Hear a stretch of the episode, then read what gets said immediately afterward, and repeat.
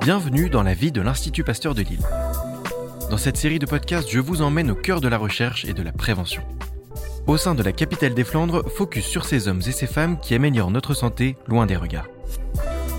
Cette semaine, Candice B nous donne rendez-vous au centre d'examen de santé de l'Institut. Quel est le rôle de la prévention dans le parcours de soins? Qui peut réaliser un bilan de santé et comment ça se passe?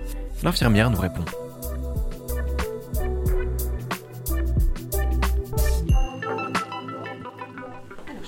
Votre dossier. Je suis l'infirmière. Ici, on est en examen préclinique. Donc, on va commencer par faire le poids, la taille et la tension. Bonjour Candice. Bonjour César. Candice, ici, on est au centre de prévention de l'Institut Pasteur de Lille. Ça me semble important de faire un épisode ici parce que c'est vrai que l'Institut Pasteur, c'est pas que de la recherche, c'est aussi de la prévention. Effectivement, on parle souvent de recherche en fait à l'Institut Pasteur, mais il y a une grande partie de prévention, notamment sur les bilans de santé, Ouais. qu'on propose en fait aux- à toutes les personnes ayant droit, donc qui dépendent de la sécurité sociale à partir de 10 ans. Donc c'est vraiment ouvert à tous et en priorité aux personnes plutôt vulnérables et qui n'ont pas accès aux droits. Tu travailles ici depuis euh, trois ans Ouais, comme infirmière. c'est ça.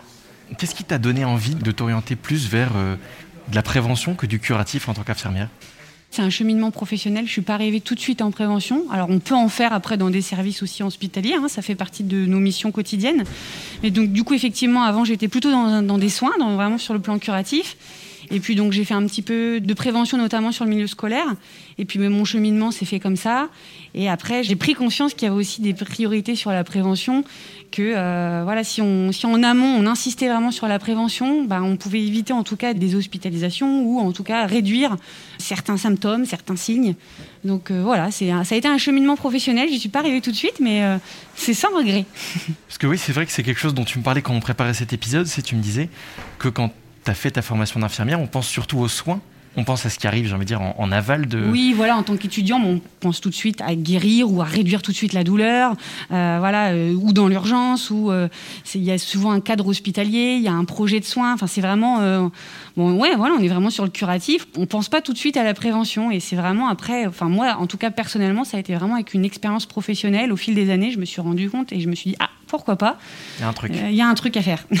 Alors là, ici, donc, on arrive dans une euh, pièce qui est... euh, c'est ici qu'on fait les prises de sang, c'est ça? C'est ça. Donc en fait, les personnes, quand ils arrivent, ils sont accueillis par mes collègues secrétaires. Ouais. On leur remet un dossier pour tout le bilan santé qui va le suivre pendant tout le parcours de soins. Et donc la première étape, ça va être la prise de sang.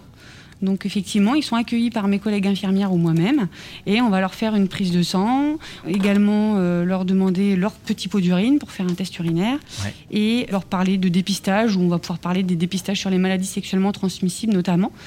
L'idée, c'est d'avoir un aperçu à peu près global de l'état de santé de la personne, euh, en tout cas d'avoir un point de départ. Voilà, une petite photo en tout cas euh, pour cette première étape, et puis aussi les rassurer sur ce qui les attend en fait par la suite, parce que souvent la plupart des gens connaissent pas trop euh, ce qui se passe après en tout cas. Alors justement, qu'est-ce qui se passe après? Donc là, Qu'est-ce qui se passe diriger- après? Donc là, on vient de quitter la salle de prise de sang, et donc après, nous, on les dirige vers la dentiste. Donc ça, c'est la deuxième étape Ouais. pour faire un point sur leur hygiène bucco-dentaire. Le but, c'est toujours de les orienter, de répondre à leurs besoins. Donc, euh, en fonction des personnes, la, dentiste va orienter ou pas, ou va rassurer, ou Oui, c'est quelque chose qui est vachement important. Selon l'état de santé des gens, il y en a qui auront plus ou moins besoin qu'on accentue l'expertise sur telle ou telle euh, partie de l'anatomie. C'est ça. Donc en fait, on s'adapte vraiment aux besoins de la personne, soit par rapport à une thématique de santé, soit par rapport à leurs antécédents. C'est vraiment, euh, on fait un point avec eux et on répond à leurs questions, quoi. Donc après cette étape de dentiste, on les installe tranquillement sur leur fauteuil. Ils mangent tranquillement parce que idéalement pour la prise de sang, il faut venir à jeun. On fait surtout le lien avec le sucre notamment. Ils mangent tranquillement et après la suite du parcours reprend. Ouais. C'est euh, l'examen préclinique. Donc ça va être un petit point sur euh, les- le poids, la taille, la tension artérielle. Il y aura aussi des modulations en fonction des bilans de santé proposés. Un petit point sur l'audition, sur la vision. Et également un électrocardiogramme, en fait, s'il y a euh, des besoins, des douleurs particulières, une plainte du consultant ou une tension élevée. C'est plusieurs modulations qui sont adaptées, nous, au sein du service. C'est possible, c'est proposé euh, notamment euh, au sein du parcours.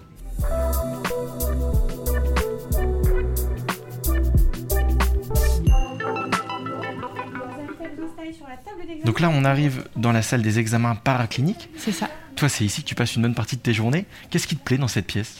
Ben, en fait, dans cette pièce, on fait pas mal d'examens sur plusieurs parties. Voilà, comme tout à l'heure, je reprends le mot anatomie. Ça concerne plusieurs organes du corps. Donc, Ouais. on fait vraiment un point avec la personne. Et en plus, ce qui est intéressant, c'est que ça va permettre aux autres professionnels de santé de faire des liens pour la suite. Notamment, là, on va faire les mensurations. Est-ce par exemple, la diététicienne qui va voir les consultants après pourra ou pas s'appuyer sur ces indicateurs? Donc, effectivement, il n'y a pas que ça, mais ça peut être des indicateurs ou des informations qui peuvent être utiles. Comme quoi, par exemple? Bah donc là, on va faire le poids, la taille, le tour de taille, tour de hanche. Ouais. Si la personne, en tout cas, euh, veut en reparler avec la diététicienne, par exemple, après, parce qu'elle a des questions par rapport à son poids ou des choses comme ça, la diététicienne peut l'utiliser. D'accord. Donc pendant cet examen paraclinique, il y a vraiment des informations, des, des données, en tout cas, qui peuvent être utilisées par les autres professionnels de santé. Donc ce qui est intéressant, c'est qu'on travaille vraiment en équipe et en collaboration avec les divers professionnels de santé euh, que l'on a euh, sur Pasteur. Tout à l'heure, tu me parlais des personnes vulnérables. C'est vrai que c'est un des objectifs de l'Institut Pasteur de Lille de rendre euh, le soin accessible à tous. Comment ça se passe ici? Comment vous faites pour cibler peut-être euh, les personnes qui sont euh, les moins proches du soin Donc effectivement, donc je reprends, c'est vraiment ouvert à tout le monde à partir de 10 ans. On demande qu'il y ait toujours 12 mois maximum entre chaque bilan, donc Ouais. souvent en fait un par an. Mais pareil, on s'adapte en fonction des consultants. Si la personne est suivie régulièrement, elle n'est pas obligée de venir tous les ans. Et effectivement, prioritairement aux personnes qui sont plutôt vulnérables, donc qui n'ont pas accès aux droits. Et donc ça, en fait, l'Institut Pasteur de Lille est en collaboration avec les différents partenaires sociaux du territoire, Ouais. les missions locales, les centres sociaux, la Croix-Rouge.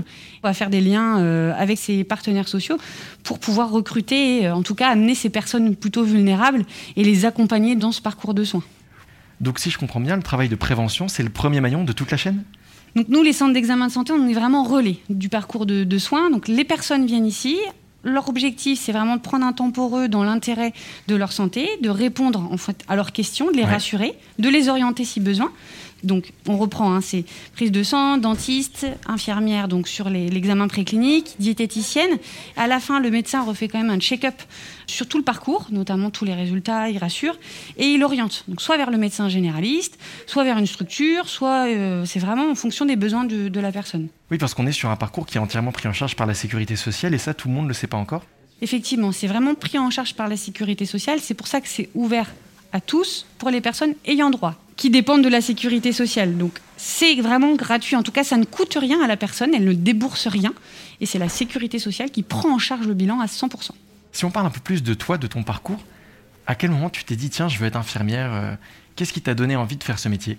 Ce qui m'a donné envie, c'était surtout la notion du prendre soin, d'accompagner, d'aider. L'autre, en tout cas, la- cette notion de bienveillance, cette Ouais. notion d'écoute. Donc ça, on peut le retrouver dans diverses euh, professions.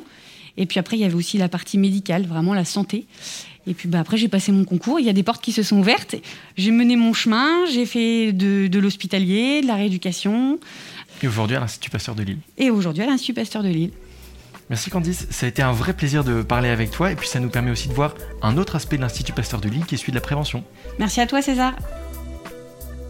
Merci d'avoir écouté cet épisode. Vous êtes un particulier, une entreprise, vous voulez soutenir l'Institut Pasteur de Lille? N'hésitez pas à vous rendre sur le site pasteur-lille.fr.